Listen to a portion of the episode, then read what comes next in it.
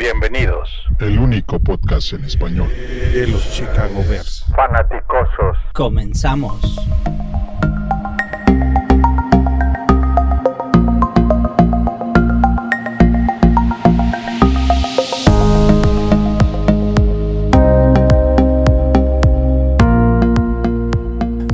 Bienvenidos, bienvenidos, bienvenidos a este episodio número 80, 80, lo- el octavo piso de los fanaticosos, el primer y único podcast en español 100% dedicado a los Osos de Chicago, a los Chicago Bears. Hoy en la noche me acompaña Juancho. Buenas noches, Juancho, ¿cómo estamos? Buenas noches, señores fanaticosos, ¿cómo están todos? Muy bien, muy bien. Paul, buenas noches, ¿cómo estamos? Buenas noches, primer podcast que grabamos entre partidos. Sí, exacto. Ya, ya estamos de lleno con todo. Y Godfather, Toño, ¿cómo estamos, my master? Muy buenas noches a todos. Este, pues ya cada vez más emocionado porque casi es kickoff. Estamos que a 30 días, menos de 30 días. No, 23 días. 23. Estamos a Devin Hester. Devin Hester, correcto. Estamos a Devin, Devin Hester. Del, bueno, ya, ya estamos a nada, tres semanas. Perfecto. Bueno, eh, vamos a empezar, Toño, con tu sección que, que, que ya se volvió una, un favorito del aficionado. Llévanos por las noticias de los enemigos de la NFC Norte. Ok, empezamos en orden de, de desprecio. Green Bay. este, Orem Burkers parece que se perderá el 2019 por una lesión en la caja torácica. Este es un in- linebacker interior, es el segundo de, su, eh, de su línea de linebackers interiores, el es del equipo número uno. Eh, parece que es la posición más débil. Están muy, muy lesionados en esa parte. Nos conviene. Dice Green Bay intentaron negociar con el kicker Karen Bedpick y ya no quieren a Crosby. También, eh, también iban por el kicker de Baltimore. También hicieron su, su luchita por ahí. Green Bay reportan que Aaron Rodgers le está bajando los pantalones a los coaches en las prácticas de entrenamiento. Cuando leí la nota dije, what the... ¿Qué? Puro catego ahí en Green Bay, ¿eh? Categoría. Es, eh, Lions activan a Trey Flowers de Publis. Me puse Uh. a pensar, ¿qué se, qué se sentirá llevar el coche al taller cuando es un carro nuevo y, y todavía no lo has usado, güey? ¿Te imaginas? 55 millones de dólares garantizados, ¿no? Sí, güey. Sí, es Increíble. increíble.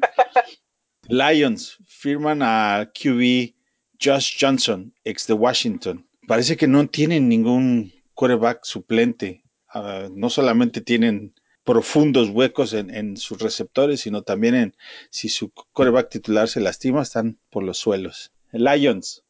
Fans abuchean a su equipo a medio tiempo en Ford Field en el juego de pretemporada. ¿Quién abuchea a su equipo en juego de pretemporada? A la Los que mitad. empiezan a perder 20 a 0 en casa. Pero es pretemporada, pero, pero también son los Lions. ¿va? Es que ellos son campeones de pretemporada, Toño. Ya no van a repetir. Sí, cierto. Vikings. Oye, oye, Toño, eh, ¿esto, ¿esto significa que quieres más a los Vikings que a los Lions? Eh, sí. Dijiste en, en orden de Sí, sí, sí, Desprecio. sí. En orden de de desprecio. desprecio. Sí. ¿Eh? Tengo un primo que vive aquí en Minnesota. Viking, Mike Zimmer, Corey Beddick probablemente sea usado como punter. ¿Cómo cambias una quinta ronda por un punter? Punter y, y kicker. No, no, pero Sí. Zimmer dice que probablemente va a ser usado solamente como punter, porque Ah. Bailey se va a quedar como kicker. Sí. Órale, eso es noticia. Vikingos, la línea ofensiva de Cousins man- eh, le hace burla porque maneja una camioneta vieja tipo van. Ah, pregunta, ¿recuerdan otro quarterback altamente pagado que también manejaba una van y también siempre decepcionaba a, a sus fans? ¿Cutler? Cutler, dos gotas de agua. El Shagging Bagger. ¿Se, se llamaba Jay acaso? Sí, este, la última, Vikings buscan mover a Trey Waynes, cornerback, antes del comienzo de la temporada. Es un buen cornerback, por ahí nos convendría. O sea, hay que cambiárselos por Witkowski. Pudiera, pudiera ser, ¿eh? Pudiera ser. Bueno, está muy interesante, hay muchas cosas pasando, pretemporada está de lleno y full. Eh, nosotros jugamos la semana pasada, no sé si se acuerdan, muy bueno, tuvimos un podcast bonus donde Paul y Antonio hicieron un excelente trabajo haciendo eh, un buen recap. Eh, estén pendientes porque vamos a hacer este tipo de podcasts más y más despuesito de los juegos. entonces estén a las vivas, van a ser un poco más cortos, no van a contar en el conteo oficial, es bonus, es, es extra pero, pero estén pendientes porque creo que es el famosísimo hot take, no hot cake, porque a mí me da hambre cuando decimos el segundo y no el primero. Okidoki, temas para hoy. Sí. David, rapidísimo, nada más quiero, quiero aprovechar la sección de noticias de, de Toño para hacer la mención del de, fallecimiento de Daryl Drake, quien fue nuestro entrenador de wide receivers durante la época de, de Lobby Smith creo que, creo que fue alguien importante y no debemos dejar pasar este tipo de, de, oportunidades para, para, hacer mención de las personas que han, que han hecho por, por este equipo que, que siga siendo lo grande que es. Once a ver, always a ver. Exacto. Ahí este, eh, es un verde por vida. Drake me acuerdo muy bien y todos los jugadores, inclusive del lado defensivo, le tenían muchísimo respeto. Todos salieron, eh, Alex Brown, Urlacher, eh, todos salieron a, hablar maravillas de él, que descanse en paz eh, y su familia ya no sepa de más penas. Eh, Coach Drake. Ok, señores, temas. Jugamos en la semana pasada, estamos de lleno, justo ya queremos este, empezar a, ver un poquito de resumen. Juancho, ¿qué aprendimos? Juancho y Paul, a ver, vamos a empezar con ustedes. ¿Qué aprendimos en el partido de West Carolina? Adelante, Paul. Ah, bien, bien. Ah, para mí, tres cosas. Número uno, que Montgomery es, como, como se dice, the real deal. Es un gran corredor. Pudo haber sido un corredor de primera ronda y definitivamente es nuestro corredor de primera ronda. Lo segundo es que vamos a llegar sanos a la temporada regular porque mm. no se va a poner en riesgo a ningún jugador titular hacia adelante. Y, y tercero, que va a ocultar a partir de ahora Nagy todos los potenciales secretos para llegar y reventar a los Packers el 5 de septiembre. Perfecto. Juancho. ¿Qué aprendimos? Eh, digo, algo que, me llamó muchísimo la atención fue el, el cambio en la defensiva. Se notó mucho la diferencia y que, y que muchos de los jugadores ya estaban adaptados a, a los llamados de Big Fangio. No digo que se vio mal, pero sí se notó la, la diferencia de, de, tener ahora a, un nuevo coordinador defensivo. No me gustó, o lo que yo vi fue eh, las carreras por afuera. No me encantó la defensiva, las carreras por el centro muy bien pases, eh, creo que seguimos teniendo dudas ahí con un par de suplentes linebackers interiores. Y como dijo Paul, Montgomery es una bestia. Y Montgomery, Davis y Cohen van a destrozar la liga de una manera brutal, junto con la imaginación de Nagy para, para poderlos explotar. Perfecto. Y hablando de eso, Toño, ¿qué jugador ofensivo es el que más te gustó? Eh, o, quién viste del lado ofensivo que, te, abrió el ojo? Este ya está muy cantado. y es, definitivamente lo que más brilló fue Montgomery. Pero también me parece que Nile tuvo un juego bastante decente donde por lo menos levantó la mano para decir que no está descartado, ¿no? Eh, después de eso, eh, quizás uh, los demás fue más discreto porque los corebacks no anduvieron muy, muy bien, ni la línea ofensiva hizo su mejor partido en la pretemporada. Toño, nada más rápido. Yo, yo siento que yo vi a White mucho más fuerte que Nali. Yo siento que White hizo casi este le, enseñó la puerta de salida a, a, Nal, o cuál es tu opinión en este tema? No, por, lo que pasa es que tienes que ver eh, en, contexto de, de, White tuvo más participación en el juego, pero no todo fue dentro de, la ofensiva como tal. eh, cuando Guay entró ya estaba como en, en, en, la cascarita de los del tercer equipo, ¿no? Y Nal sí jugó antes, entonces me parece que ahí está la diferencia, ¿no? Y cuando le tocó jugar, lo hizo bastante más decente. Yo no lo daría todavía por descartado. No estoy diciendo que se vaya a quedar, pero, pero creo que está dando batalla. Ok. A mí, de, yo me voy a ir por el lado defensivo. Yo hubo muchos jugadores que, que, que agarraron. Eh, Dion Bush, eh, eh, Roy Robertson Harris, eh, inclusive también estuvo eh, DeAndre Houston Carson. Pero yo creo que me voy, y voy a hacer un poquito de trampa, pero voy a escoger safety. Y creo que ya se empieza a ver la mano de Pagano con los safeties. Eh, Bush y DeAndre Houston Carson tuvieron, un, tuvieron muy buen juego los dos, en mi opinión, y estuvieron siempre alrededor del balón, y Bush específicamente, pero DeAndre Houston Carson creo que creo que enseñó crecimiento y creo que ya se ve la mano de, de, de, de, Pagano en los safeties y es algo que me gustó mucho y creo que es algo que voy a seguir tratando de observar a ver, a ver si, si, si se mantiene esto para el, para el próximo.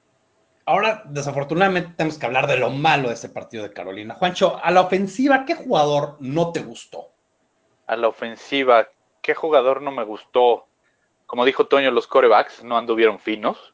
La verdad me hicieron sentir que si llegamos a, a, a, tener la necesidad de dejar a Trubisky un par de juegos en la banca, nos va a doler.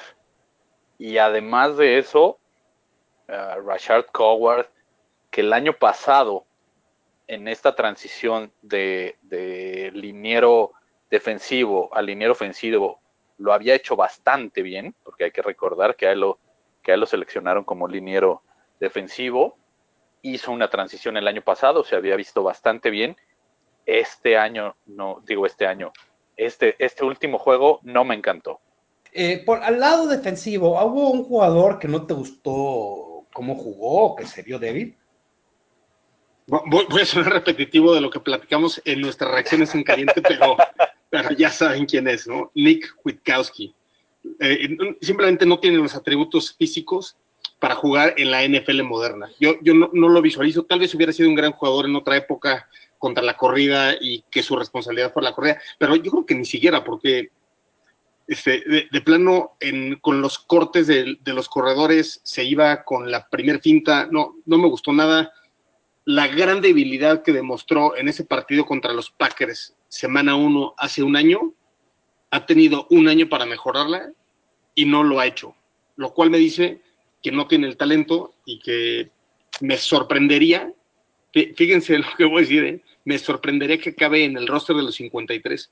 Yo, yo sí veo mucho más adelante a, Josh Woods en primer, eh, primero y, y, luego a Pierre Louis y tal vez hasta en tercer lugar a Iggy, que tampoco me gustaron algunas eh, jugadas de Iggy, pero sí tiene la velocidad y tiene los atributos físicos que no tiene Kukowski yéndonos ya de lleno al partido contra los Giants el 16, el viernes 16, eh, yo voy a estar viendo del lado ofensivo a Garrett White.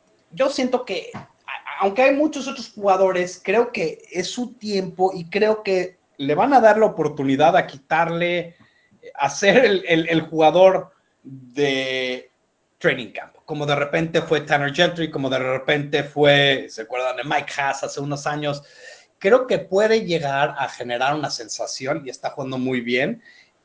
Y está muy cerca entre él y obviamente este Ian Bunting. Pero Ian Bunting creo que ya también le van a bajar un poco su, su, volumen de juego. Y yo sí quiero ver a Gareth White porque creo que puede enseñarnos muchas cosas y creo que tiene cabida en este equipo. Y hay que acordar, como Juancho me, me hizo recordar hace poco, que eh, Nal es un drafter, que eso siempre pesa, y este año se gastaron una séptima, que aunque no es alta, le da algo de, de valor a, a, a, White. Entonces, es el jugador que yo quiero ver a la ofensiva. Eh, Toño, tú a la defensiva, ¿hay un jugador que, que, quieres ver? ¿A la ofensiva o a la defensiva? A la defensiva. Okay. Bueno, digo, digo, no, no, a la defensiva está bien. Es, nada más quería apuntar que hace unos días me enteré que Ian Bunting es egresado uh -huh. de la misma high school a donde van mis hijos aquí. Al lado. Son dos jugadores en el equipo actual. Son dos jugadores en el equipo actual, ¿no, Toño? Sí. Que, que los dos, este, que los dos este, son de. ¿Cómo se llama la, la, la prepa ahí? Hinsdale, Hinsdale Central. Hinsdale Central. Hillsdale Central. Para con los que quieren ir a. Ya, ya, para que quieren estoquear a Toño ahí. Sí. tiene, un, tiene un muy buen programa de, de, de americano, ¿eh? Y sí he ido a varios juegos, se ponen bastante es- buenos. Pero bueno. También es, es rapeador, ¿eh? Es rapper. Tiene Sí. ahí, hay canciones en YouTube de Bunting, por los que quieren oírla. Ok, perdón. Un, un rapero de 2 metros 5. Sí, imagínate, ni Vanilla Ice, Sí. pero en fin. Este. Ah, ¿Qué jugador quiero ver? Quiero ver otra vez a John Franklin tercero. Me parece que tuvo un buen juego y quiero ver si es capaz de repetirlo y, y de incrementar el- el- la actuación que tuvo. No tiene que ser ascendente y para ganarse un lugar en el roster tiene todavía que hacer un poquito más. Y ese es el jugador que voy a estar siguiendo en este juego. Oye, y ahí me gustaría agregar ahí, David, si, si Sí, me claro. permites, este, Du- Duke Shelley, ¿no? O sea, la, la verdad, se han escuchado cosas Sí. muy buenas de los entrenamientos de Duke Shelley. No tuvo un buen partido definitivamente contra las Panteras y me interesa mucho sí, este, verlo de cerca. Yo estoy seguro que le van a dar minutos y, y tiene que acostumbrarse al ritmo de juego de, de NFL y ojalá le vaya bien. Sí, es muy buen punto. Eh, Ya, lo que creo que nadie quiere ver ya más es kickers, ¿no? Ya, ya, ya. No. No, pero, pero ahí tomando un poco el, el punto de, de Paul, creo Sí. que, creo que se, se viene esta batalla de defensive backs que, que habíamos hablado, porque a mí alguien que me interesa mucho ver es, es a Tolliver, porque el año pasado demostró cosas bien importantes, este año no se ha hablado tanto de él en el training camp, me gustaría verlo y ver ese crecimiento que ha dado, porque recordemos que también es un, es un chamaco undrafted que, que, que ahí sigue y, y el año pasado se volvió backup. No, sí, definitivamente. Ahora, este, quiero oír de ustedes, Paul y Juancho. ¿Cuáles son las expectativas para ustedes para este juego versus los Giants, en contra de los Giants? ¿Qué, qué, qué esperan de este partido? Adelante, Juancho. Yo espero ver a una ofensiva mucho más fina. Espero ver por lo menos un par de series a, a los titulares. Sabemos que, que conforme va avanzando la pretemporada les dan un poco más de repeticiones. Y me gustaría verlos cómo funcionan ya en conjunto a, todos los, los titulares para ver qué tan finos están corriendo rutas, lanzando los pases eh, Mitch Trubisky, porque si bien el, el, training camp te deja una cierta idea de la evolución que están teniendo los jugadores, creo que al momento de llevarlos a un juego de pretemporada siempre, siempre es diferente.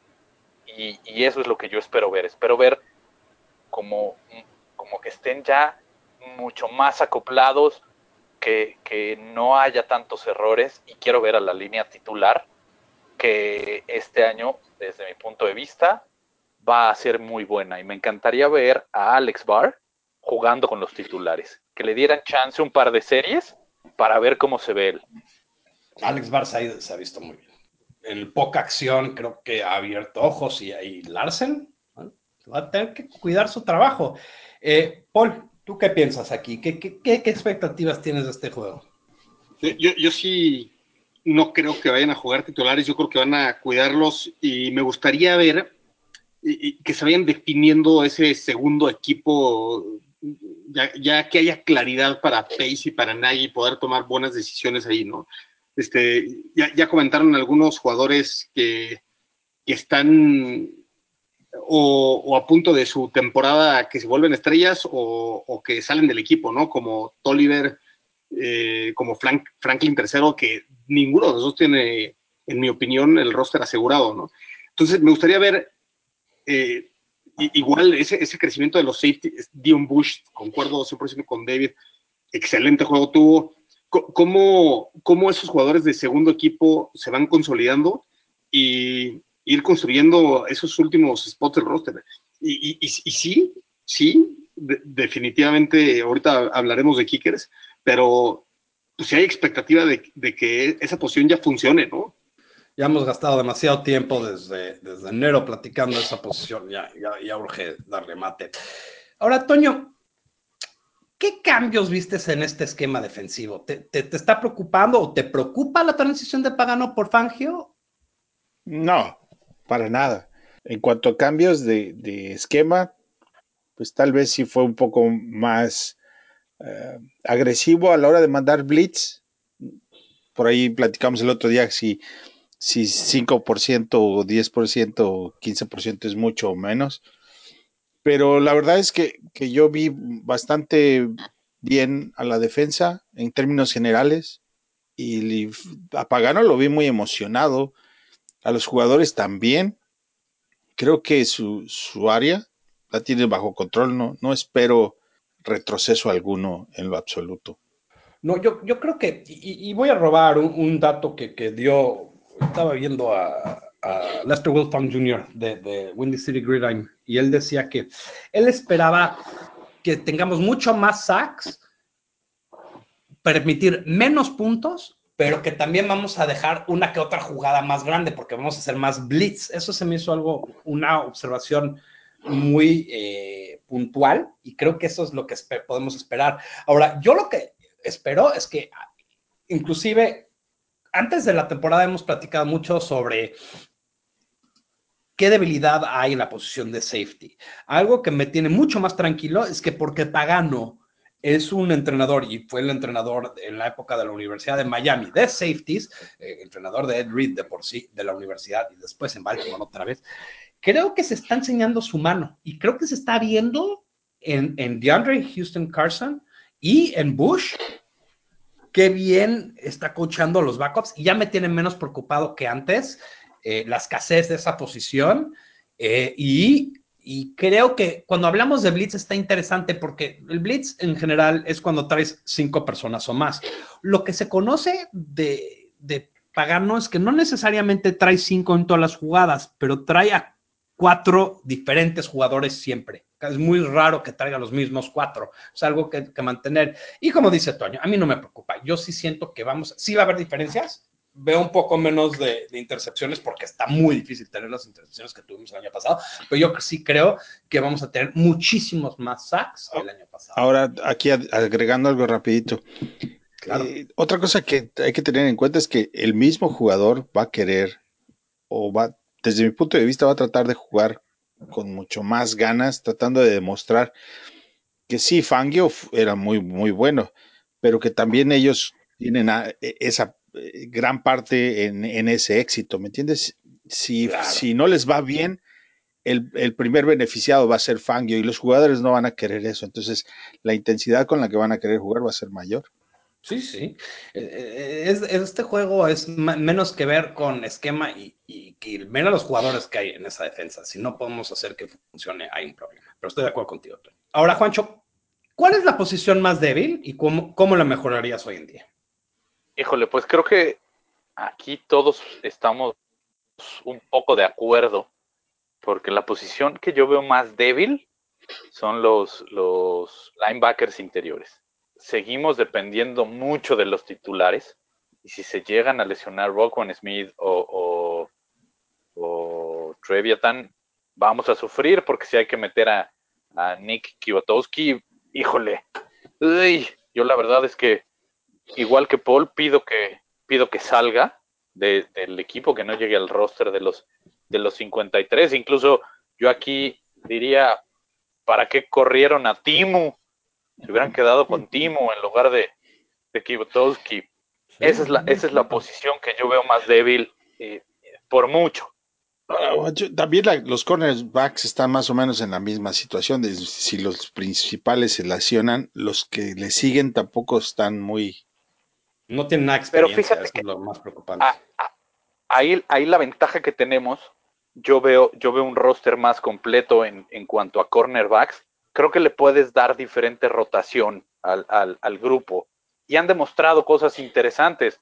El, el año pasado, Sherrick McManus demostró que podía ser un buen suplente cuando, cuando se lesionó Callahan.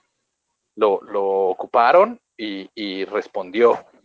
Por ahí, eh, Igual cuando, se, cuando Amukamara estuvo lesionado, también tuvimos ahí una buena respuesta. Entonces, esa parte sí creo que es débil, sí creo que son las dos posiciones más débiles que tenemos hoy en día dentro de todo el roster, quitando a los kickers, obviamente.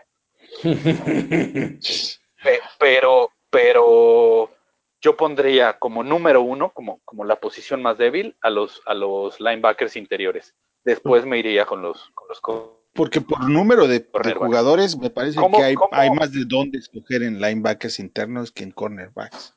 Ahorita. Quizá, quizá, pero, pero yo creo que muchos de los cortes que vienen van a ser del, grupo de los, de los linebackers interiores. Híjole, yo, creo que no, yo creo que van a, se van a quedar cinco, yo creo que se van a quedar cinco. Linebackers interiores. Yo creo que sí.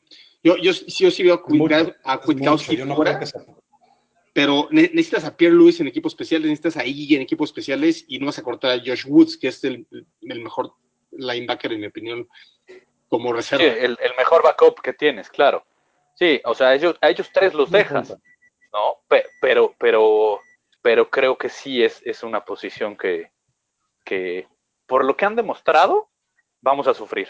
Sí, tienen que jugar los backups. Sí, este, mira, estamos hablando mucho sobre esa posición, pero estoy de acuerdo. O sea, sí, sí, este linebacker interior va a ser interesante. Ahora, estamos hablando de la posición más débil, tenemos que hablar de los kickers y entre los kickers creo que ya hablamos de los nuestros a morir.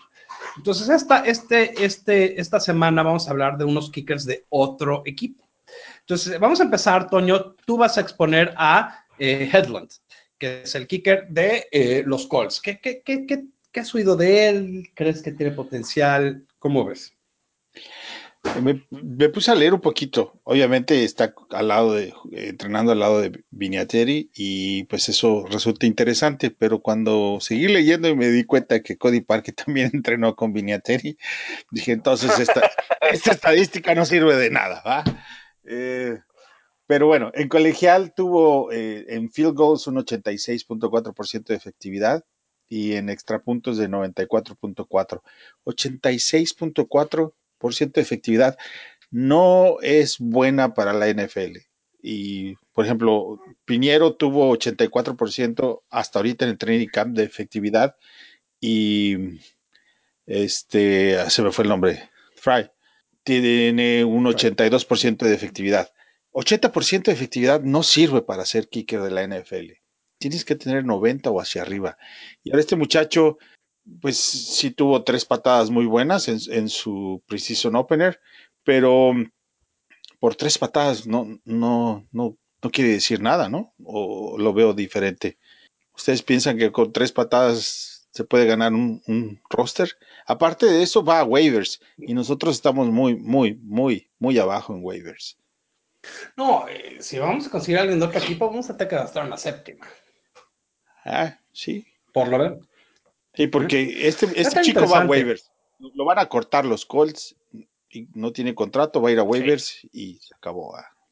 Ahora, ya que estamos en esas, este, a mí me tocó exponer a Cairo Santos. Cairo Santos ahorita está en una competencia, entre comillas, de, eh, patadas con eh, Gay. Gay fue drafteado en la quinta ronda. No van a cortar a un kicker de la quinta ronda. No, es, no, no va por ahí.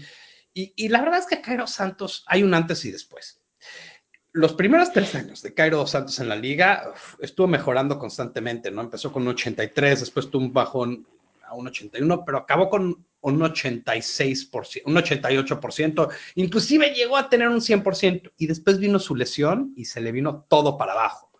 De ahí vino a Chicago, tuvo dos juegos, este, pateó la mitad de sus field goals, no pasó de noche, lo cortamos porque estaba lastimado y nunca, se, nunca estuvo bien. Pateó la semana eh, con los Rams cuando eh, eh, Zerline estaba lastimado. También 83% es algo, pero nada especial.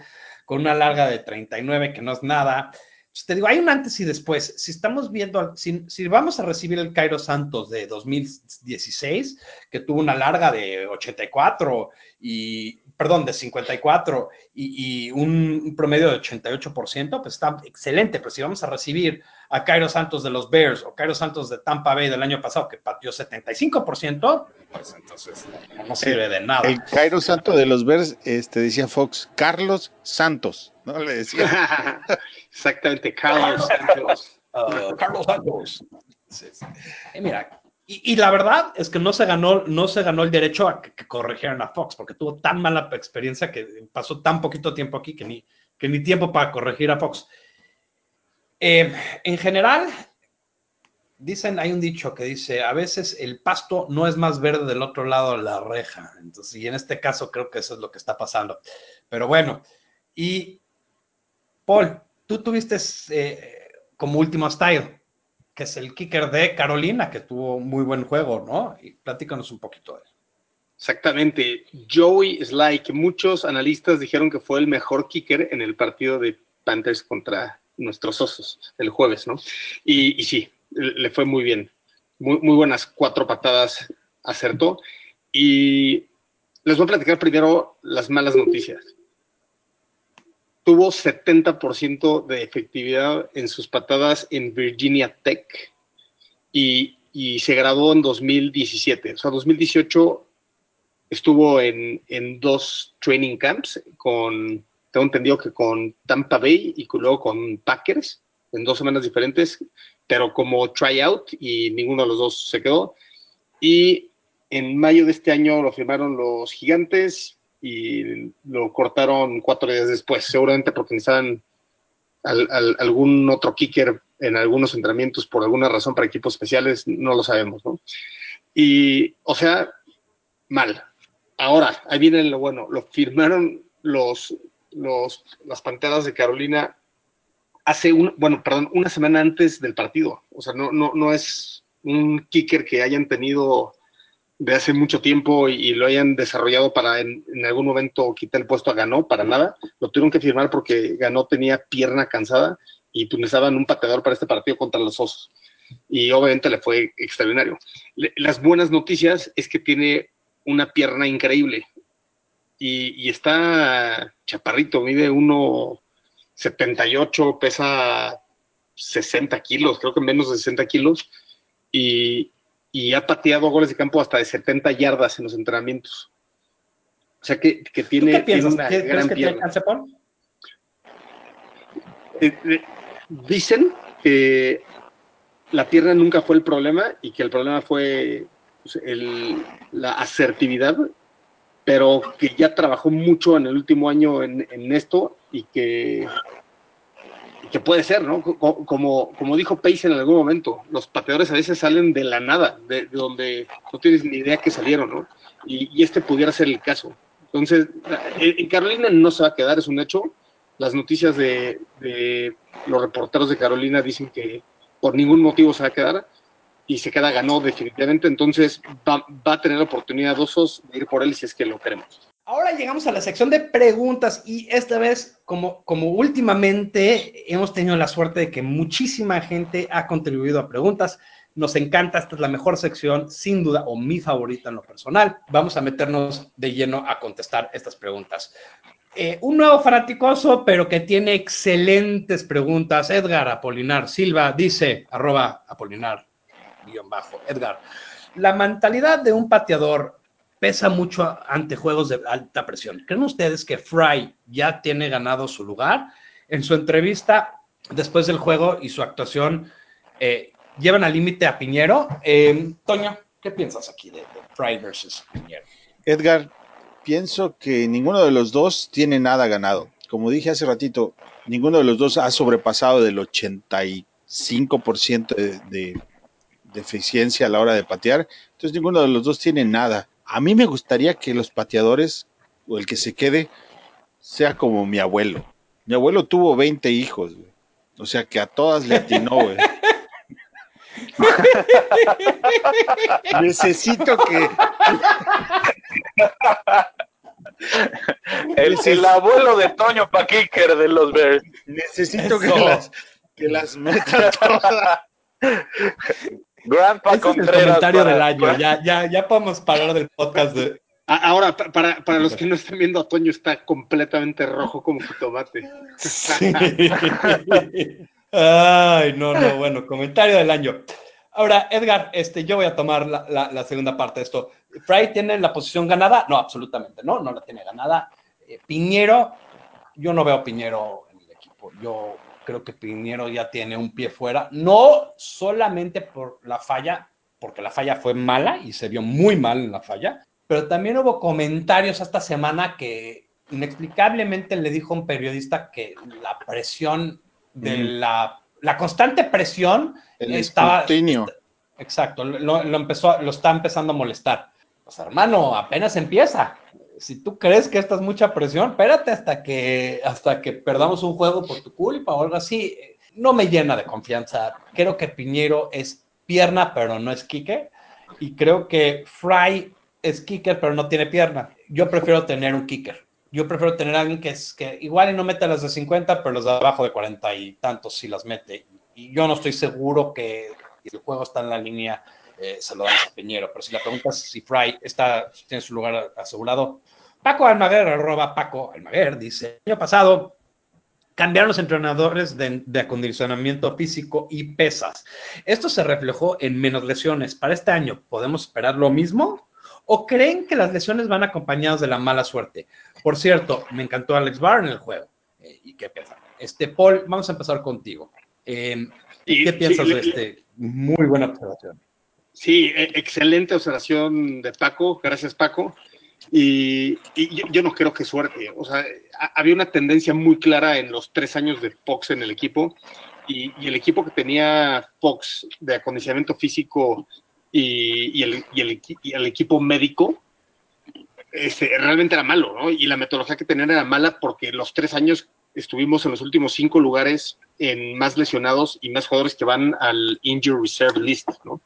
En el caso de, del año pasado, creo que fue una gran decisión. Agarraron a, al staff de acondicionamiento físico y médico del, de la mejor, más bien, al mejor staff de una universidad de Estados Unidos y tuvo grandes resultados. Yo, yo, no, yo no veo cómo esto vaya a cambiar. El programa es excelente, han metido eh, tecnología, han metido cosas innovadoras como por ejemplo entrenamientos y, terapia en arena, que eso les ha ayudado muchísimo a los jugadores. Eso, eso en mi opinión, no va a cambiar y ha hecho un gran trabajo Pace y en ese sentido. Juancho, ¿tú crees que es, que, es, que es coincidencia, es mala suerte, es buena suerte? ¿Tú crees que tuvo mucho que ver? ¿Tú cómo analizas esto? No, yo, yo igual que Paul, creo que las contrataciones que se hicieron el año pasado de, de este nuevo staff fue, fue brutal, fue brillante. Pero además de eso, hay que mencionar uno de los factores claves, y Nagy lo ha mencionado muchas veces, es que él tiene que cuidar a los jugadores de sí mismos. ¿Por qué? Porque muchas veces el jugador dice, yo ya me siento más o menos con la capacidad de jugar, y lo vimos el año pasado con, con Mac, el par de juegos que estuvo fuera.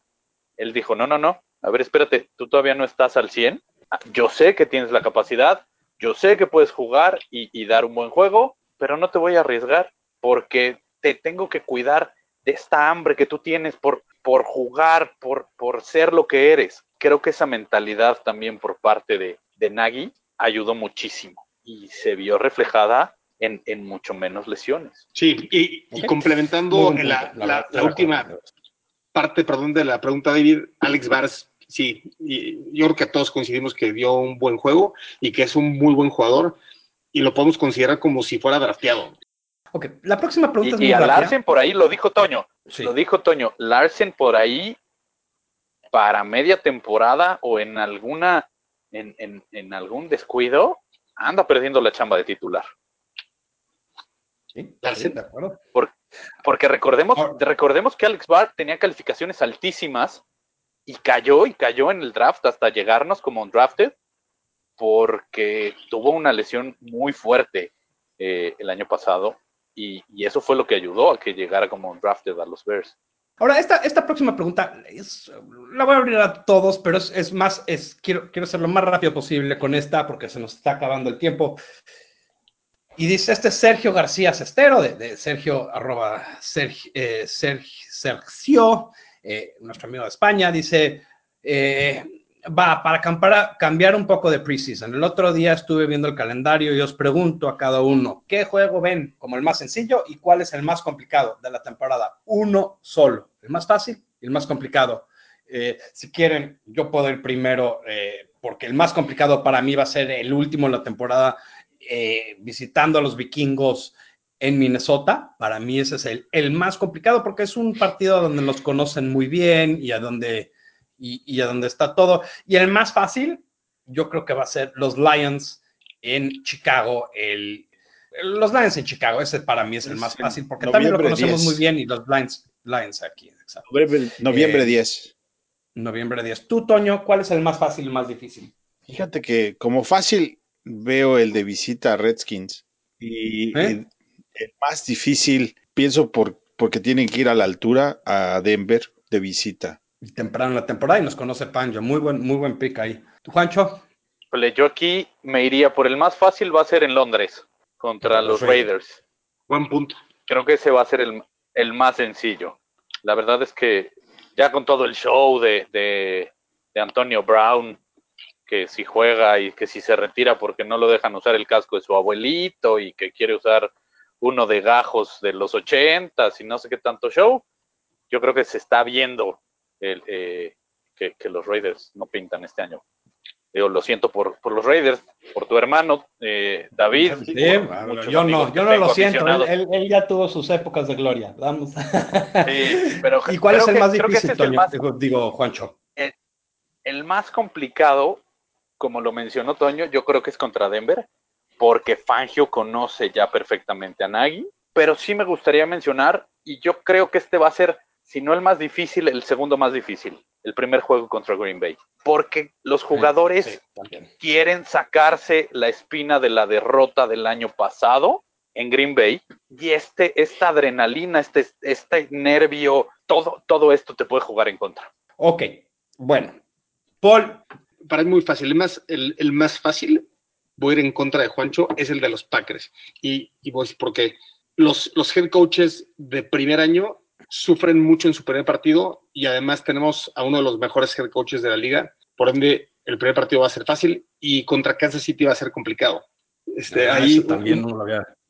¿no? Un, poco, eh, eh, obviamente tiene un equipo muy talentoso, pero además eh, el, justo el padrino de, de Matt Nagy va a ser el que esté en, el- en el otro lado del campo y, y lo, lo conocerá y, y puede explotar las debilidades que, que tendrá Matt Nagy. Es el único que realmente conoce debilidades de Nagy, ¿no? Todo el, calendario está complicadísimo. Pero también no, Ahora- no hay, no, hay, no hay un partido que digas eh, la tiene muy difícil, o sea, va a perder.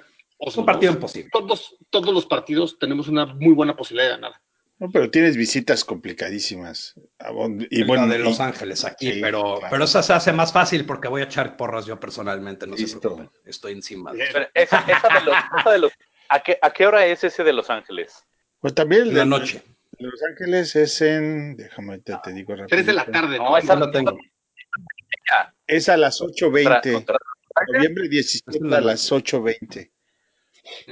Aquí Ok. todos en Los Ángeles se van a dormir temprano, entonces no se preocupen, yo estoy encima. Ahora, vamos a mudarnos a las... Tenemos todavía varias preguntas y quiero, quiero estar seguro que vamos a llegar a todas y estamos... A ver, eh, Le Peter dice, Le Peter 83 dice, ¿qué ha pasado con Miller? Eh, lo vi en campos, en training camps, pero no sé si estaba de visita o parte del equipo del cocheo.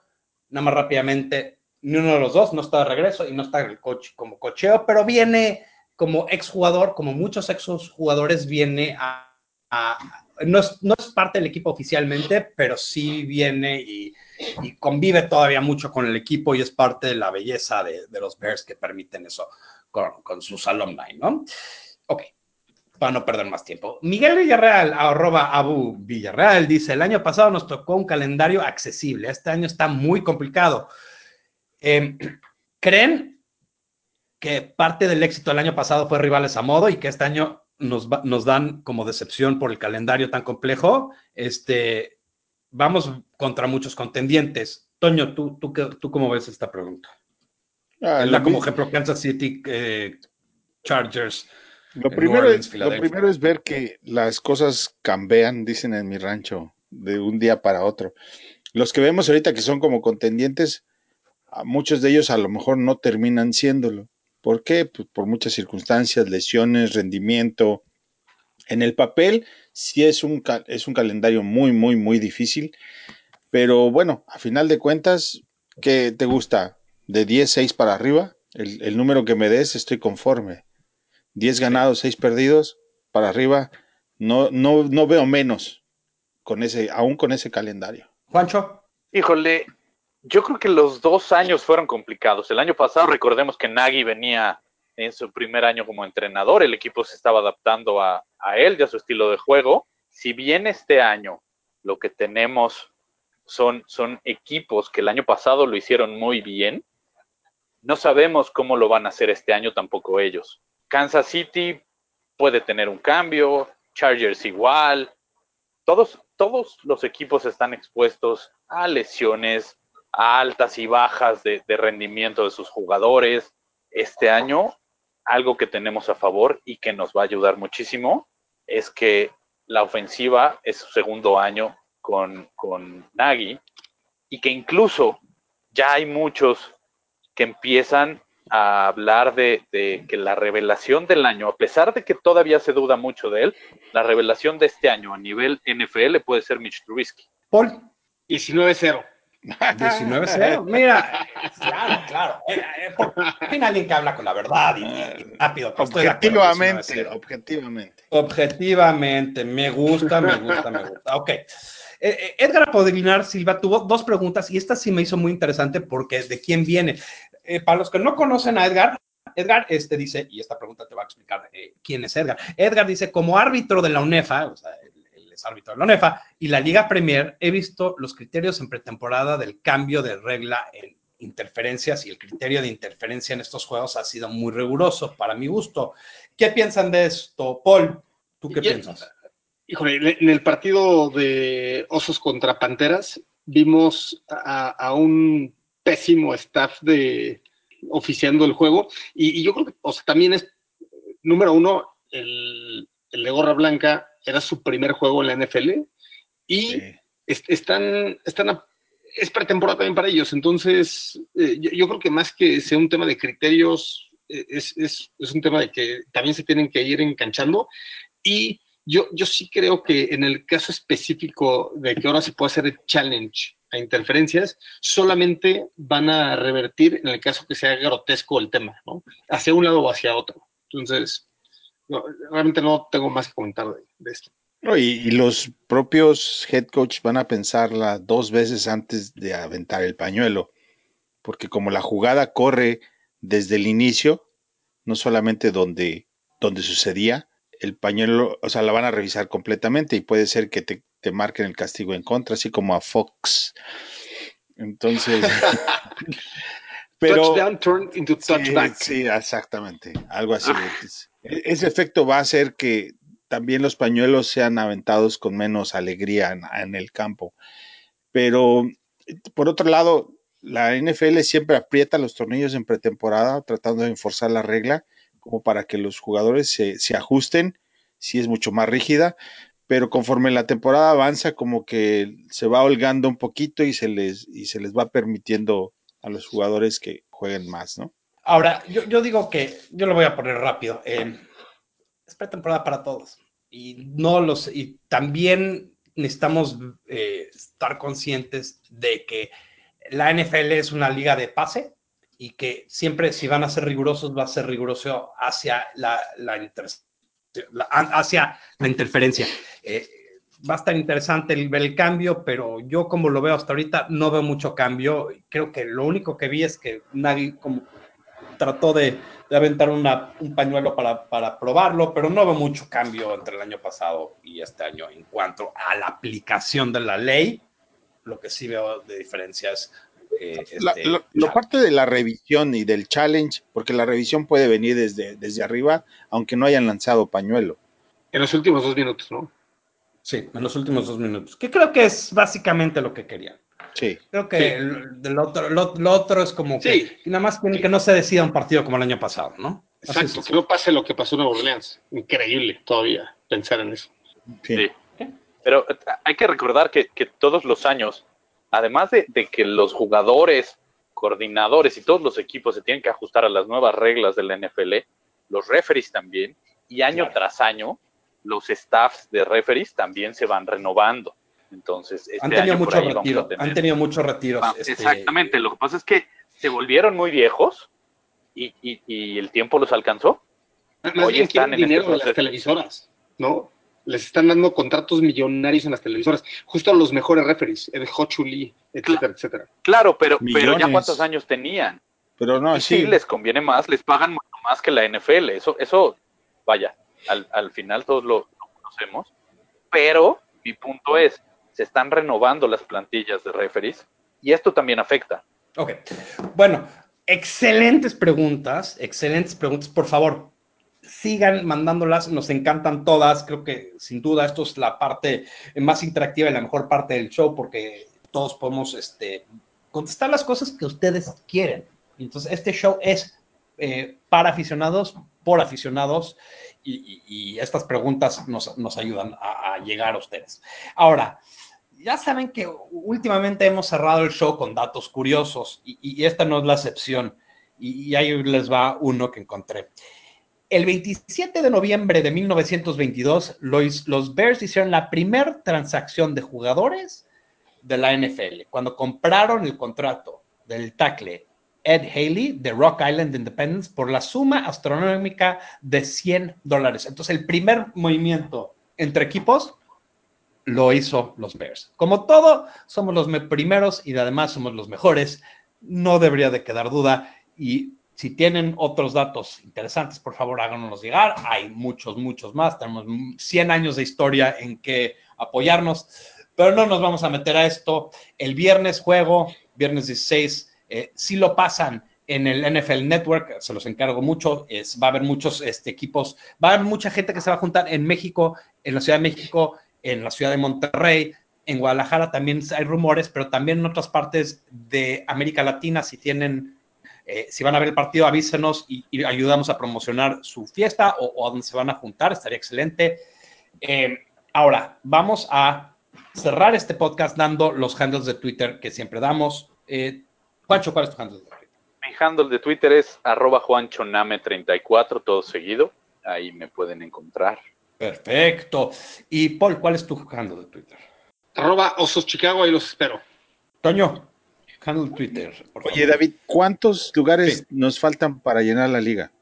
perdón, quiero hacer una, una pausa aquí eh, para, para decir los nombres de la gente que, que sí quedó eh, hasta ahorita. Entonces, eh, perdón, me va a tardar un segundito. El primer nombre que queda, Si mientras lo buscas, como todavía hay lugares disponibles, la próxima pista para los que quieran entrar, podcast anterior, que fue en el seten- número 79, al final del podcast hay una afirmación, una aseveración que todo fanático de los Bears está de acuerdo con ella. Puedan contestar cuál es, pues, entran al, pod- al fantasy.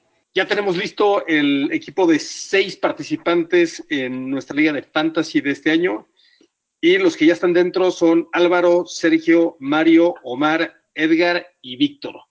Entonces, respondan la trivia que acaba de comentar el Master Toño y con eso podremos completar nuestra liga que tendrá en total 12 a 14 participantes. les recuerdo que, que todavía hay lugares abiertos y que ustedes van a tener prioridad sobre, los que contestan la, la trivia tendrán prioridad sobre, sobre todos los demás.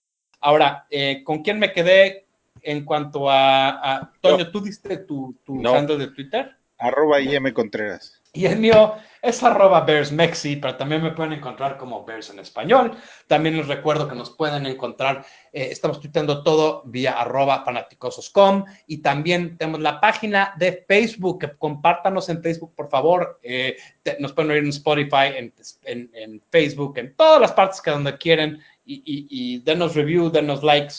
Y los dejamos, como siempre los dejamos, con la frase que todo Bear ama. Bear down, Chicago Bears.